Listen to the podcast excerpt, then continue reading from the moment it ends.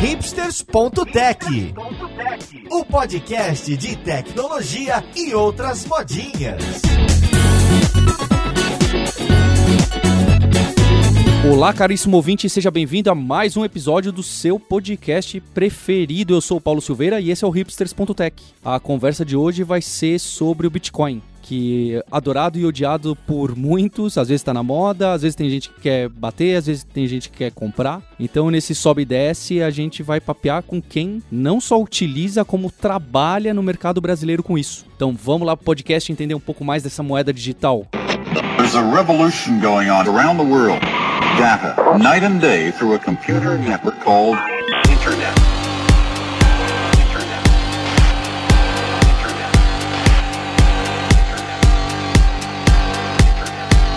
Para conversar com a gente hoje, eu tô trazendo um dos sócios e CTO da Foxbit, que é uma corretora de moedas digitais, o João Paulo. Tudo bem, João Paulo? Tudo bom? Obrigado pelo convite, um prazer estar aqui, estar falando sobre esse assunto que eu gosto tanto. Muito obrigado pelo canal. Obrigado, João Paulo. E eu tô também aqui com um colega que entende bastante de fintech, que é CEO da Vind, o Rodrigo Dantas. Fala, Dantas. Fala, Paulo. Esse é meu terceiro podcast, eu tô feliz de estar aqui de novo, hein? Legal, Dantas, obrigado. E diretamente da Filadélfia, o nosso guerreiro Maurício Linhares. Fala, Linhares. E aí, Paulo, e aí, rapazes? Vamos, vamos lá hoje falar de dinheiro de mentira. Já querendo começar a polemizar aqui o assunto, olha só.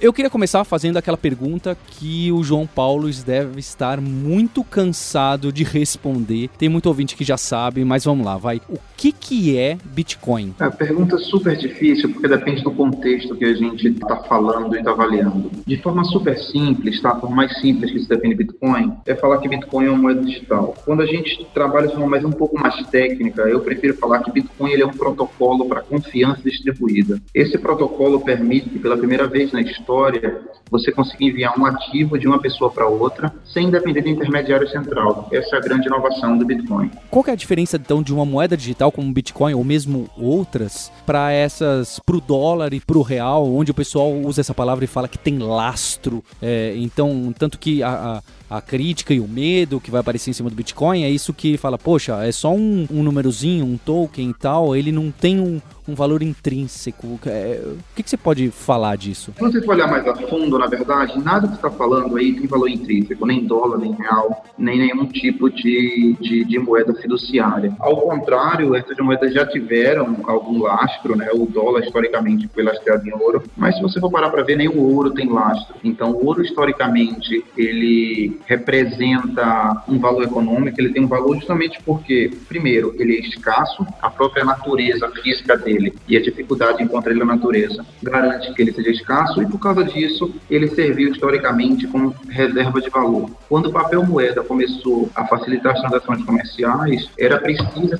esse, esse lastro até para garantir que não havia, haveria mais moedas, tá? não haveria mais emissão de papel do que o equivalente em, em ouro e nenhum governo poderia emitir aquilo de forma descontrolada. Hoje, nenhuma moeda, desde lá de 53, quando houve a acordo de Bretton Woods, né, o próprio dólar não tem lastro, assim como nenhuma moeda do lugar do mundo. Basicamente, as moedas elas representam a confiança que as pessoas têm quando da economia. É por isso que o dólar tem valor, o real tem um valor um pouco menor e o bolívar venezuelano não vale nada, porque a confiança na economia desses países possui um grau diferente por parte do mercado. Então, indo para o contexto de Bitcoin, o Bitcoin não tem lastro e isso é bom, isso é da própria característica da tecnologia. Bitcoin, como eu comentei há pouco, ele é um protocolo para confiança distribuída. Se eu faço uma transação de mim para você, eu não preciso confiar em ninguém, apenas em mim para você e na rede do blockchain. Se Bitcoin tivesse um lastro, eu precisaria confiar em um terceiro para garantir que aquele lastro fosse resgatável por alguma coisa do mundo físico, do mundo real, seja dólar,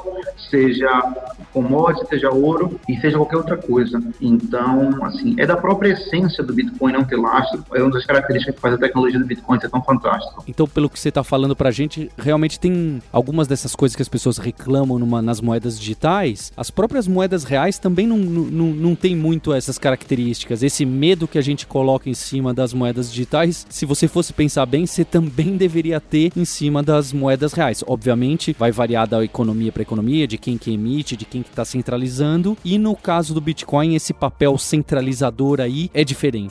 Exatamente. Então, assim, a... naturalmente, quando a gente vai para essa conversa, a gente acaba colocando diversos conceitos que muitas vezes o ouvinte aí não está tão acostumado. Mas como você reforçou, nenhuma moeda no mundo tem lastro, Bitcoin também não tem lastro, e é fundamental para a natureza do Bitcoin, para o conceito dele, que ele não tenha, tá? É impossível você ter um Bitcoin com lastro. Um Bitcoin com lastro ele teria um valor muito menos menor do que ele tem hoje, simplesmente porque ele teria um risco. Tem alguém por trás garantindo lastro. E a própria essência do Bitcoin é não ter ninguém por trás, não ter nenhuma organização, não ter nenhum governo. Como um ativo financeiro, que é uma forma que eu prefiro classificar o Bitcoin, se você olhar direitinho, o Bitcoin não é exatamente uma moeda, tá? Mas sim, o Bitcoin é um ativo financeiro porque ele tem valor e as pessoas pagam por ele, as pessoas trocam, as pessoas querem comprar Bitcoin. Quando você olha para o Bitcoin como um ativo financeiro, ele é o primeiro ativo financeiro da história que você não precisa confiar em nenhuma instituição ou governo para dar o valor a ele. Então ele faz esse ativo, ele foi particularmente procurado e faz cada vez mais sucesso em pessoas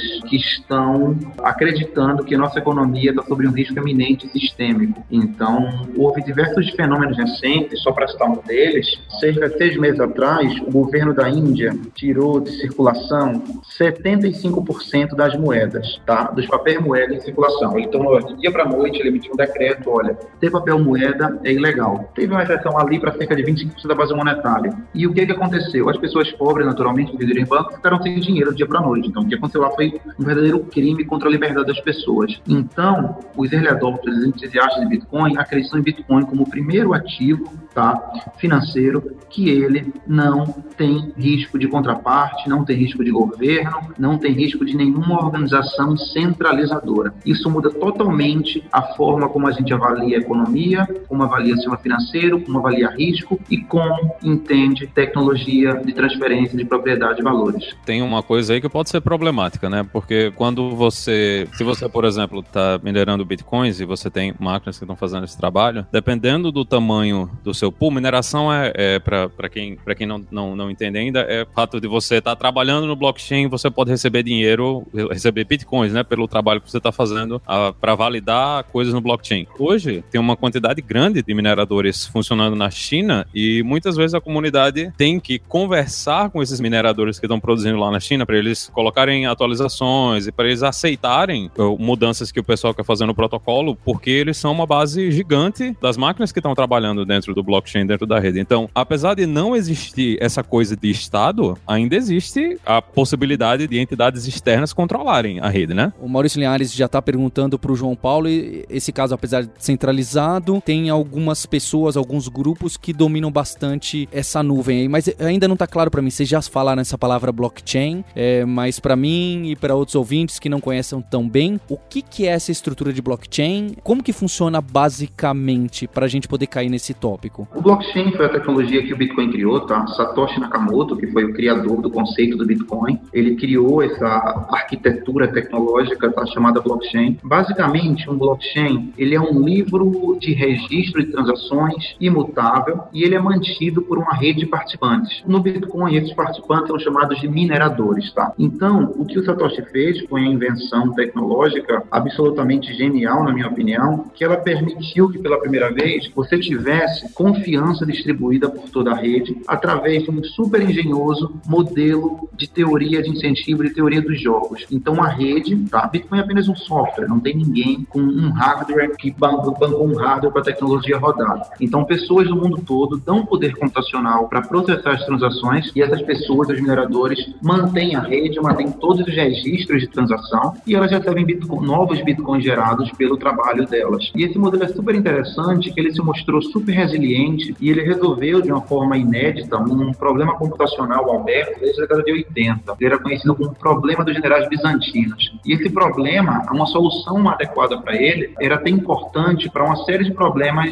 computacionais, tá? Então Satoshi resolveu esse problema de uma forma única, ele resolveu de forma melhor, e isso permitiu que o blockchain funcionasse na prática. Ou seja, eu tenho uma estrutura de dados, tá? eu tenho uma espécie de planilha infinita distribuída por dezenas de milhares de computadores ao redor do mundo, ninguém consegue alterar elas. Sempre que uma coisa é escrita no, no blockchain do Bitcoin e aquilo leva pelo menos seis blocos ou cerca de uma hora, isso é considerado imutável. Então, o Bitcoin, a, além da inovação econômica que ele trouxe, ele permitiu pela primeira vez na história a gente tivesse um registro que pudesse ser considerado imutável. Então, João Paulo, eu tenho essa estrutura de dados, essa tabela de hash aí distribuída, que de alguma forma essas máquinas que são independentes conversam entre si e autenticam essa transação e guardam essa informação distribuída de tal forma que se uma das máquinas for para o limbo, se a outra máquina for corrompida, as outras conseguem assumir e concluir a informação de quem realmente era dono de que e quem vendeu e comprou para quem. Mais ou menos isso?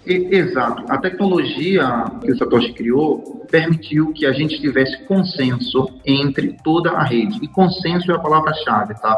Quando eu estou falando de blockchain, eu estou falando exatamente sobre isso, sobre consenso de uma rede onde eu vou ter registros de todo mundo, registro com milhares de transações, e o consenso da rede permite que a gente rapidamente consiga descartar operações fraudulentas. Se chegar você falar, olha, não, eu tenho aqui no meu registro falar que eu tenho um milhão de bitcoins, você pode até convencer você desse número, desse valor, convencer seu amigo, mas você não vai conseguir convencer o consenso da rede que você tem propriedade daqueles bitcoins, por exemplo.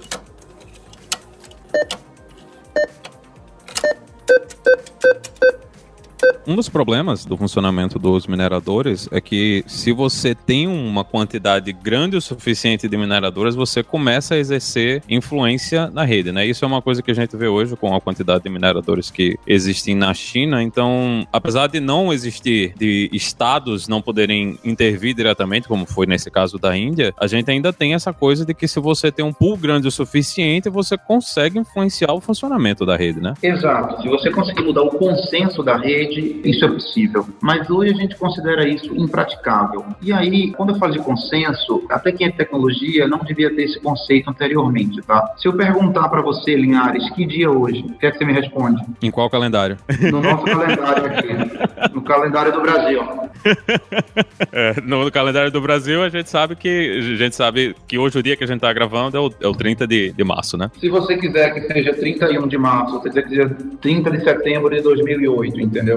Uh, o que é que você tem que fazer para mudar o calendário? Aí depende de quantas pessoas eu tenho que convencer, né? Exatamente, porque existe um consenso entre a gente que está na mesma cultura que a data é essa. Então, o blockchain ele funciona de forma análoga. Você tem um consenso entre a rede distribuída de computadores. Se você conseguir mudar o consenso das pessoas, você pode conseguir dizer o que você quiser, tá? Você pode, individualmente, ter seu próprio calendário que você vai seguir, que não vai servir absolutamente para nada, porque está só na sua cabeça, ou está só estabelecer o padrão. Se você conseguir convencer o resto da sociedade, ou no caso do Bitcoin, a maioria dos mineradores, a adotar qualquer outro modelo de consenso, você vai conseguir convencer a rede toda. E por que, que você diz que é impraticável? Impraticável porque uh, você precisa convencer metade das pessoas, ou mais da metade, a fazer a mudança que você deseja. Então você tem que ter um esforço muito grande para isso e tem que ter mecanismos de incentivo muito adequados. Se eu quiser convencer todo mundo aqui, todo o país, a adotar um novo calendário, eu vou ter que ter uma justificativa muito plausível e um modelo de incentivo uh, uh, adequado para que isso ocorra. O mesmo acontece no blockchain do Bitcoin. Para eu mudar todas as regras da rede, mudar todos os mineradores a seguir um novo padrão, eu vou ter que dar um incentivo econômico, vou ter que dar uma justificativa para todo mundo seguir. Então, hoje, fazer isso de forma centralizada, ele é considerado impraticável. Posso fazer uma pergunta agora? Vou entrar um pouco na curiosidade, tá? Cara, existe alguma suspeita de quem foi o Satoshi? É, você citou o Satoshi, mas a lenda, é, tem um monte de lenda sobre esse nome, sobre esse criador e sobre as intenções da criação dele, né? Pergunta difícil, hein, cara? Sim, existem muitas suspeitas, tá? Mas de fato a gente não sabe quem é o Satoshi. Muita gente acredita que o Satoshi é um, um húngaro chamado Nick Szabo, que ele está envolvido com criptografia, economia, foi o criador do conceito de smart contract na década de 80.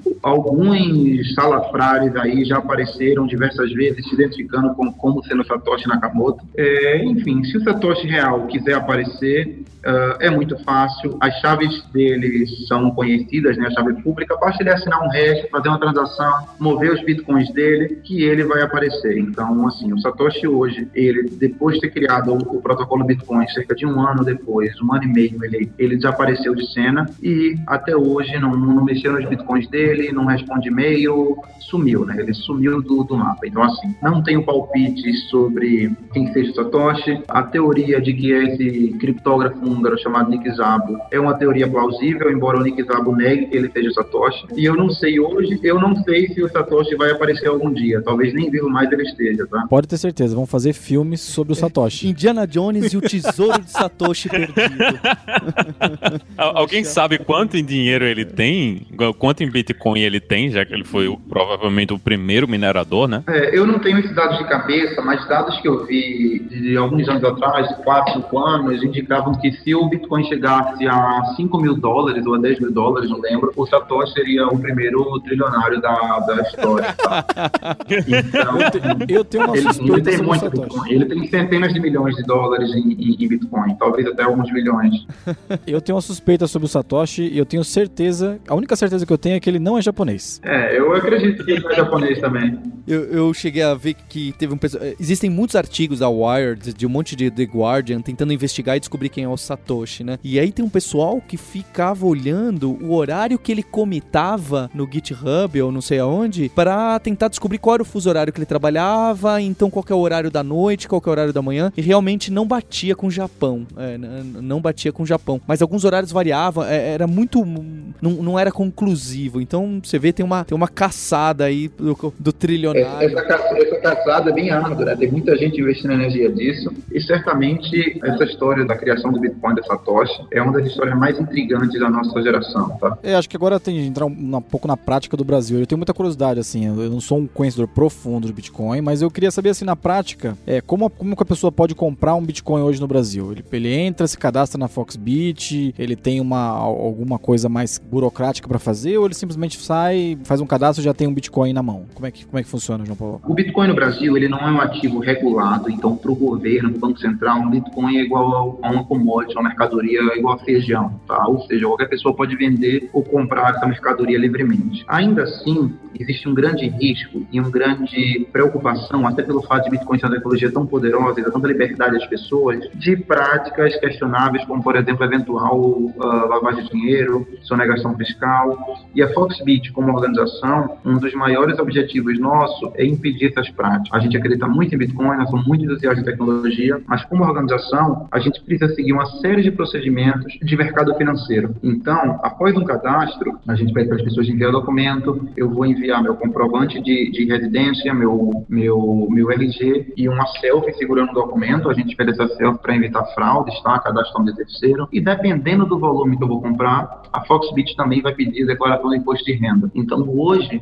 é cada vez mais comum investidores que estão saindo da bolsa, por exemplo, para investir em Bitcoin. Então, investidores querem comprar 500 mil, 1 milhão, 2 milhões de reais em Bitcoin, porque acreditam na valorização a longo prazo e acreditam no potencial do ativo, visto que existe cada vez uma adoção maior de Bitcoin. A tecnologia do Bitcoin é limitada, então existe um máximo de 21 milhões de Bitcoins, tá? É intrínseco essa, essa escassez. E existe uma expectativa do mercado que o Bitcoin vai valorizar, ou pelo menos dos entusiastas de Bitcoin. Então, a gente, após esse cadastro ser feito, a gente verifica, valida, faz todo um processo que a gente chama aqui de QIC, procura eventualmente antecedente criminal, risco, se é uma pessoa politicamente exposta, enfim, vê todos os fatores de risco associados ao cadastro. Uma vez que aquele cadastro foi aprovado pela nossa equipe interna de, de compliance, essa pessoa está apta a comprar Bitcoin, certo? Quando o cadastro é aprovado, a pessoa tem acesso à conta bancária da Foxbit e pode fazer uma transferência para nossa conta bancária. A Foxbit trabalha com valores em, em espécie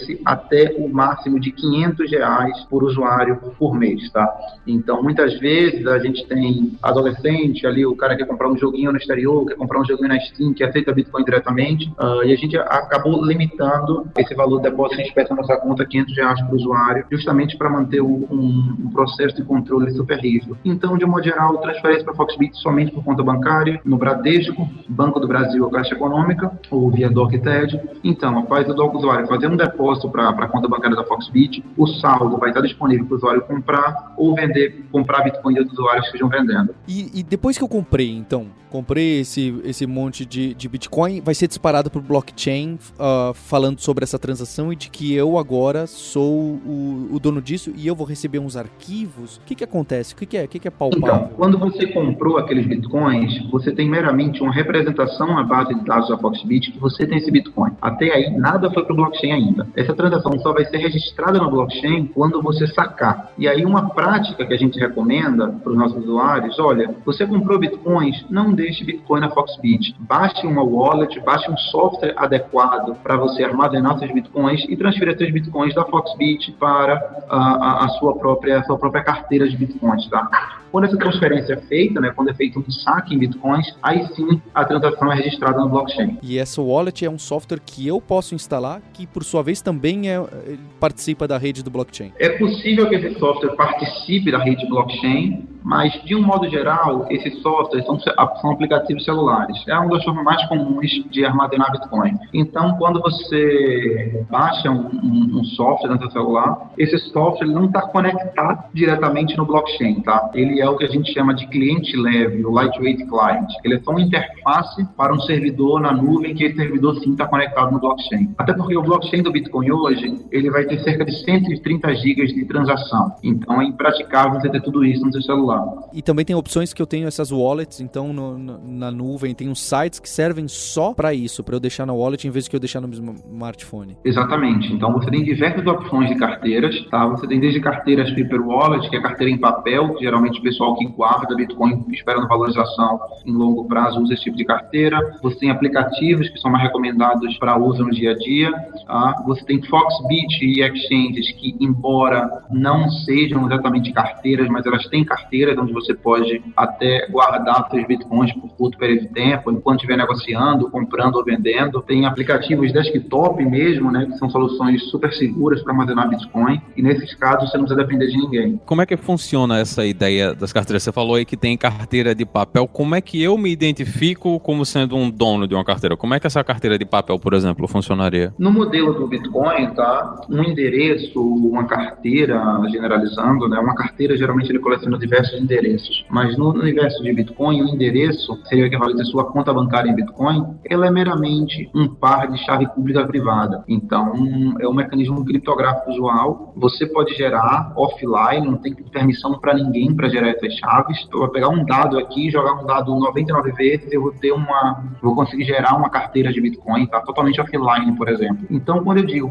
guardar sua carteira em Paper Wallet, é você guardar a chave privada, a senha da sua carteira carteira e um papel escrito de forma segura. É meramente isso. Se você tiver a senha da carteira, né, a chave privada, você pode mover aqueles bitcoins. E como que está a adoção? Por exemplo, o Maurício Linhares trabalha na DigitalOcean, que é um, um host bem grande, um cloud bem grande. Por exemplo, aí eu posso pagar com Bitcoin aí nos Estados Unidos um serviço desses? Sim, tem diversos hosts no mundo que aceitam Bitcoin como forma de pagamento, tá?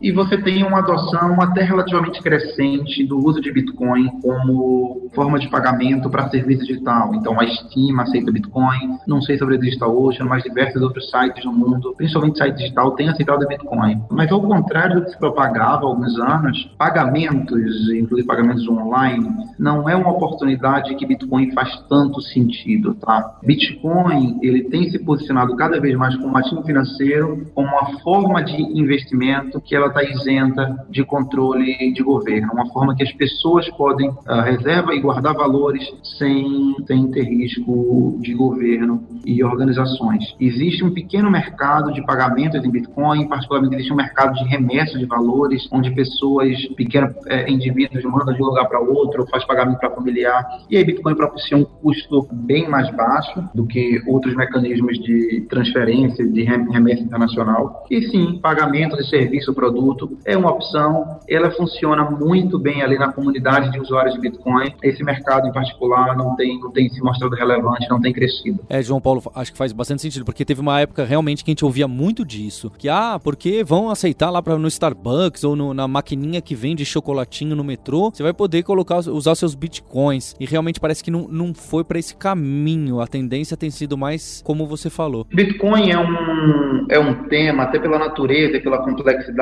que ele é um tema que ele foi muito mal explorado na mídia, pouca discussão séria, muita boataria, muita fofoca e até causou até uma má impressão de quem é um pouco mais sério e até um certo preconceito contra a tecnologia. Bitcoin é uma estratégia extremamente inovadora que muda a forma que a gente entende o que é dinheiro e todo tipo de transação. A tecnologia do Bitcoin, isso é um fato já, vai mudar como a sociedade funciona. Só para você ter uma ideia, existe uma estimativa do Fórum Econômico Mundial que 10% do PIB global, ou seja, 10% da riqueza de toda a humanidade, vai estar armazenado em blockchain até 2027. Claro que é uma estimativa, mas é uma estimativa do Fórum Econômico Mundial, o que por si só já significa alguma coisa. Nesse meio tempo, tá, nos últimos 4, 5 anos, uh, houve muita mal informação, muita desinformação a respeito do que realmente é Bitcoin, e aí havia margem para esse tipo de, de rumor. Ah, Bitcoin é tal coisa, Bitcoin é para lavagem de dinheiro, é, é, coisa de criminoso, que acabava causando um, um ruído e deixando má informação para o, o, o, leitor que estava querendo conhecer a tecnologia. É, em contrapartida, tem uma, uma certa aplicação para crime também, né? Já que a gente não consegue lastrear e não tem, acho que. É, esse, esse potencial uso de crime, ele não, não tem nada a ver com lastro, ele tem a ver com a natureza econômica, né? Então, dólar, qualquer coisa. O crime existe porque o crime existe. Bitcoin não vai aumentar crime. Não, é exatamente isso que eu ia falar, João.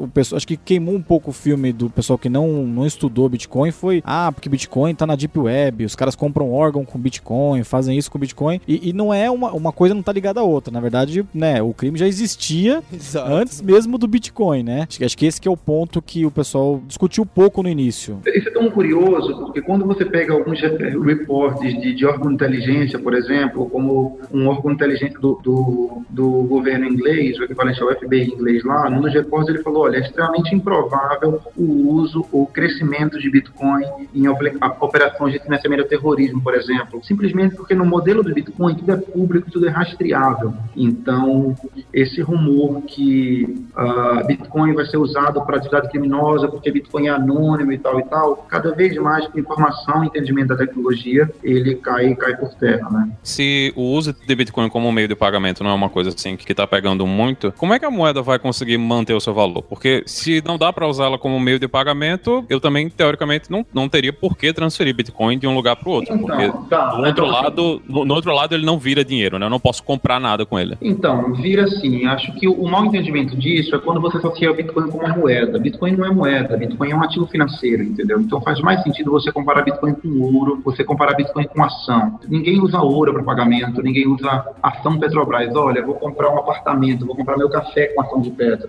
e ainda assim, isso tem um valor, tá? Bitcoin é um ativo financeiro, apenas isso. É, mas existe, da mas né? existe interesse, né? Existe interesse por trás de comprar ouro e existe interesse em fazer a troca de ações. Então, se de repente tudo isso virar simplesmente especulação, então o Bitcoin termina não virando nada, né? Porque não, não tem nada por trás do Bitcoin. Por trás das ações da Petrobras tem a Petrobras. Exatamente. O cara que compra a Petrobras, ele está esperando fluxo de caixa pago de forma de dividendo pela empresa. O pessoa que compra ouro, ele está esperando meramente o que aquele valor dela seja protegido diante de uma catástrofe econômica. Ele é um pouco parecido, de um modo geral, o, o, o usuário que investe em ouro, ele tem um perfil parecido com o usuário que investe em Bitcoin, tá? Commodity, de modo geral, Bitcoin não, Bitcoin não é ação, Bitcoin é um commodity. Então, por que, que alguém investe em petróleo? Por que, que alguém investe em soja? Por que, que alguém investe em milho? Então, esses investidores que investem nesse perfil de ativo, eles estão esperando uma mudança na economia, em variáveis macroeconômicas, fazendo com que ele ativo se valorize. O mesmo acontece com Bitcoin, o que não significa que o ativo não tem, não tem valor e é meramente especulação. No momento que os governos apresentarem maior risco, é, tende as pessoas é, correrem para um lado que tem é, mais estabilidade menor risco. Com o Bitcoin se comprovando aí, lutando para encontrar esse lugar, começa a ser atrativo e subir o preço das pessoas mais interessadas em manter nesse lugar descentralizado e que um dia vai ter menor risco que nos países que você citou, por exemplo. Exatamente, essa tese cada vez mais se confirma. Só para essa coisa que aconteceu no ano passado, a gente teve o Brexit, por exemplo, a saída do Reino Unido da União Europeia, que chacoalhou os mercados financeiros do mundo todo. Nessa ocasião, o preço do Bitcoin explodiu. Olha, eu tenho uma alternativa estável que eu não vou ser dependente de uma adesão política uh, influenciada por imigração, influenciada por um monte de coisa fora do meu controle que está acontecendo na Inglaterra. A gente teve a eleição do Trump, por exemplo, que está numa ameaça cada vez maior de perseguir mexicanos e imigrantes e especula-se que esses mexicanos e imigrantes eles vão seguir para uma alternativa com Bitcoin, por exemplo. Então, fenômenos como esse fazem com que o mercado, e aí um fenômeno da especulação, acredite mais no Bitcoin, a, a possibilidade de um ser uma alternativa futura se tornar cada vez mais presente e o Bitcoin tende a subir. Isso acontece, por exemplo, em, em, governos como a Venezuela, onde a moeda cada vez é mais valorizada, ou o que acontece na Argentina, e Bitcoin se consolida como uma alternativa livre de riscos. Então, Bitcoin, você analisar ele como uma forma de proteger sua riqueza de governo de organizações, é algo totalmente inédito e impensado há 10 anos atrás, por exemplo. Acho que a primeira vez que eu vi alguém ilustrar isso, na grande mídia ilustrar isso de uma forma muito profissional, foi aquela série Mr. Robot, que num, sistema de caos lá, não sei se vocês assistiram, mas é até uma, uma série legal para contar o que, que o Bitcoin pode causar numa possível quebra de governo mesmo, que acho que é uma moeda que eles chamam de Cellcoin lá, é, obviamente em uma alusão pro, é, fictícia, domina o mercado durante um tempo que o governo não sabe o que vai fazer com uma quebra de mercado. É, eu recomendo assistir essa série, principalmente porque isso é o hipster.tech, então conta exatamente no segundo, na segunda temporada a quebra do governo, entre aspas, americano e uma moeda digital precisou salvar o, o, o fluxo entre os dinheiro aí, né?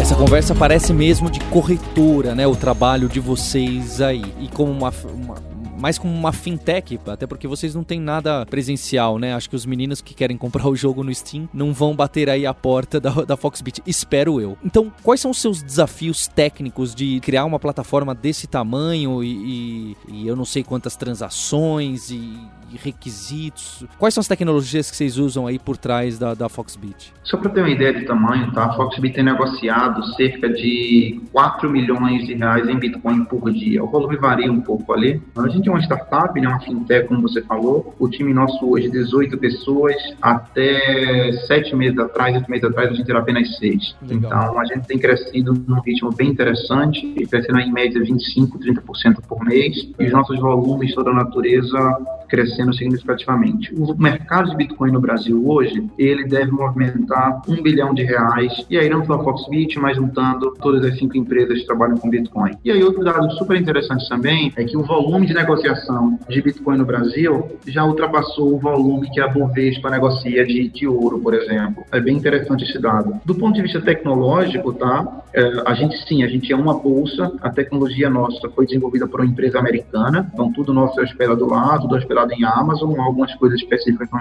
hospedadas em Google, e o sistema foi todo desenvolvido em Python. Tem que, tem que aguentar, tem muita máquina, tem que ficar muito atento para vocês terem todo esse tolerância pico, falha. Em pico de, de volatilidade, às vezes o Bitcoin está subindo muito na China, na Ásia, e a gente tem pico de acesso aqui, 5, 10 mil usuários ao mesmo tempo, todo mundo fazendo trading, é uma, é uma loucura aqui nossa infraestrutura, é um desafio. E além disso, obviamente, muita tentativa de ataque, né? Então, tentativa de ataque hacker, tentativa de DOS, tentativa de, de invasão é uma coisa que a gente já está acostumado e muito bem precavido. E é engraçado que, só falando da arquitetura tecnológica de segurança nossa, 98% dos bitcoins que estão na, na Foxbit, eles estão disponíveis offline, tá? Em carteira em papel, no que a gente chama de cold wallet. Então, mesmo que servidores nossos sejam hackeados, já aconteceu um cenário catastrófico, a gente não perde nossos bitcoins porque eles estão todos offline. Esse é um ponto importante, garantir que no pior cenário você ainda assim ainda assim tá bem. É, é, um, é um pensamento bom. Vocês trabalham exclusivamente com Bitcoin ou vocês estão trabalhando nas outras redes também que também existem, na Ethereum e nessas outras moedas disponíveis? A Foxbit a gente só trabalha com Bitcoin, tá? Por quê? Porque Bitcoin é a porta de entrada para os outros ativos digitais. Então, se a pessoa tem Bitcoin, a pessoa consegue comprar outra, qualquer outra cryptocurrency, Ethereum, Dash, etc. A gente não tem perspectiva de adicionar outros ativos na plataforma, uh, porque a gente acredita que isso vai tirar a liquidez de Bitcoin nesse primeiro momento. Mas sim, eu, como consumidor, eu sou extremamente entusiasta de diversas outras criptomoedas. Gosto bastante de Ethereum, tem uma proposta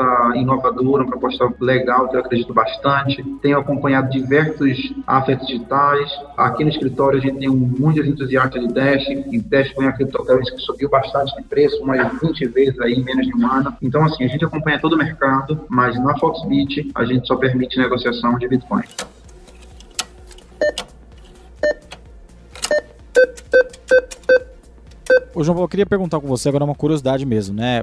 É óbvio que no Brasil tudo é menor do que os Estados Unidos, do que a Ásia, mas tem uma relação próxima com o governo, com o Banco Central, que conversa com vocês e tem uma interação direta para entender o que é Bitcoin ou até legislar, falar vocês estão fazendo certo ou errado, não? Sim, sem dúvida. A gente hoje é super próximo dos reguladores, tá? Tanto de banco, de banco Central como de CVM, a gente tem um diálogo frequente com esses órgãos, é, até pela liderança que a gente ocupa na, no país a respeito disso. E o Banco Central ele quer acompanhar, até porque se houver algum mecanismo de controle, o que ele pode fazer para controlar ou acompanhar o que está acontecendo é, é, é, acompanhar as corretoras. Né? A própria tecnologia já garante que seja impossível o Banco Central exercer algum controle sobre o Bitcoin em si, mas o regulador vai sim ter controle sobre as empresas que exercem atividades econômicas ligadas a moedas digitais. Essa fase que você comentou de entendimento de educação, ele já está de certa forma superada, tá? Hoje o regulador vê com bons olhos Bitcoin, moedas digitais de modo geral. E aí, como eu falei, para o regulador, um Bitcoin é meramente uma commodity, tá? E palavras do próprio, de, vou até citar aqui o Fábio Lacerda, um parceiro nosso do Banco Central, que ele até citou isso em uma palestra, ele é um, um diretor do Banco Central, ele falou exatamente isso. Olha, Bitcoin, ele é uma mercadoria que exerce papel de moeda e não tem nada de mais isso. O próprio nome salário, né, vem de sal, e sal é exatamente uma mercadoria que no passado exerceu papel de moeda. Então, para o Banco Central, ele é super entusiasmado com os potenciais que Bitcoin pode causar, inclusive de inclusão financeira, de facilitar custos transacionais. Um dos objetivos do Banco Central como regulador é fazer com que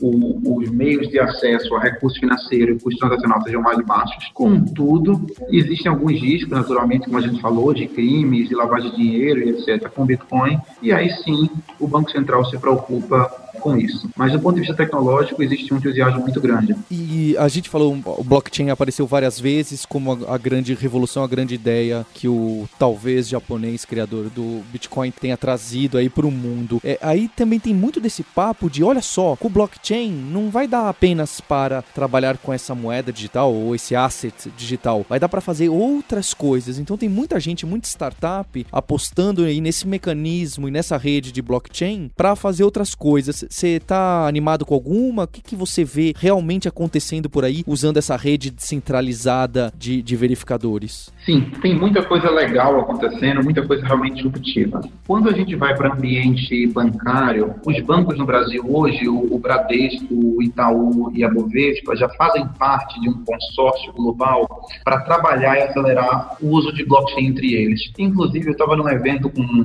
com esses três órgãos terça-feira, dois dias atrás, né? E eles mostraram primeiro a aplicação que eles ouviram em conjunto usando a tecnologia do blockchain. E essencialmente, o blockchain permite descentralizar o que você quiser, né? praticamente qualquer coisa. Em conjunto, esses dois bancos, o Bradesco e Itaú e a Bovespa, lançaram uma solução de blockchain que permite que eles compartilhem cadastro de usuário, pessoalmente de usuário envolvido em atividade uh, criminosa, um projeto QIC que eles recentemente apresentaram. Uh, existe muita coisa, as empresas estão muito interessadas nesse assunto, porque existem diversos processos de negócio que podem ser intermediados utilizando a tecnologia de blockchain. E aí, quando essas pessoas olham para isso, principalmente banco, a empresa altamente regulada, eles veem Bitcoin muito mais como uma ameaça do que uma oportunidade. E, de um modo geral, essas empresas preferem ficar distantes do Bitcoin, mas sim sempre usando a tecnologia que o Satoshi criou. O João Paulo, eu sei que, obviamente, eu acho que a Foxbit realmente é uma, uma grande referência no Brasil, no assunto de, de Bitcoin, talvez. Vocês fizeram até uma aquisição né, da BitInvest também. Isso. Eu queria saber, assim, você,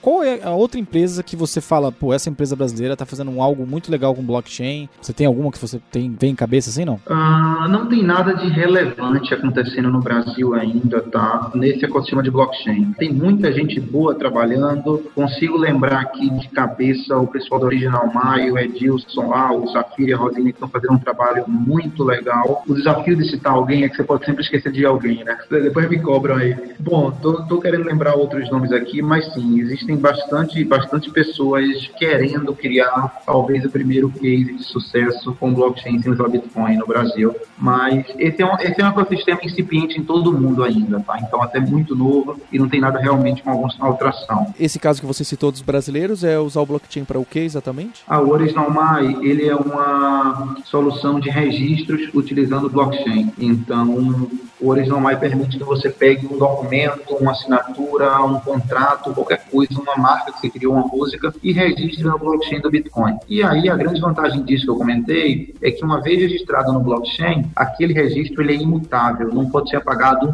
nunca. Uma outra vantagem é o custo disso. Você vai gastar, sei lá, um real para fazer um registro via Original My, enquanto você fosse usar um, um cartório, você ia gastar bem mais que isso, com certeza. É, legal que você pode até registrar um nascimento do seu filho no, numa plataforma como essa né? É, Qualquer coisa, caso, exatamente. Pode, pode inclusive registrar esse programa aqui. Olha, vamos colocar o hipster é, do blockchain. Isso é, é, Mas sabe que ele falou uma coisa importante que é muito incipiente no mundo e é mesmo que o Google investiu numa fintech que a primeira fintech que o Google investe que fala sobre o assunto, né? Que é a Currency Cloud. Foi no começo desse mês. Foi a primeira empresa que o Google entrou. É, parece que ela cria uma infraestrutura para quem quer criar fintech com blockchain, né? Então, é, nesse tempo todo, só agora o Google entrou num negócio que pode ser uma plataforma para que, que nasçam empresas novas usando blockchain.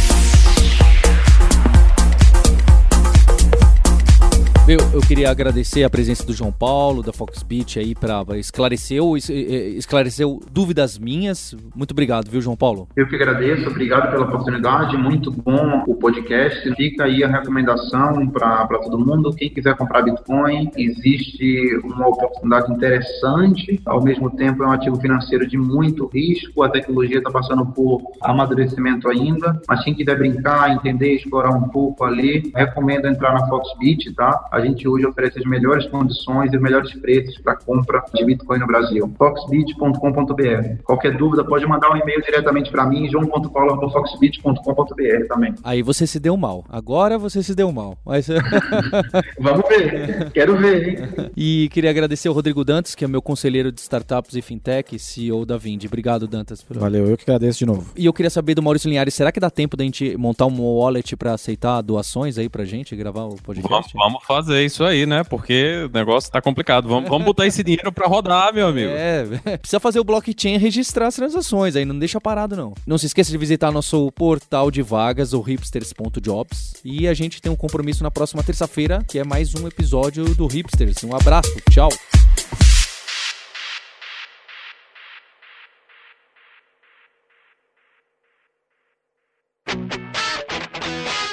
Você ouviu o hipsters.tech, produção e oferecimento alura.com.br, cursos online de tecnologia e Kaelon, ensino e inovação. Edição Radiofobia, podcast e multimídia.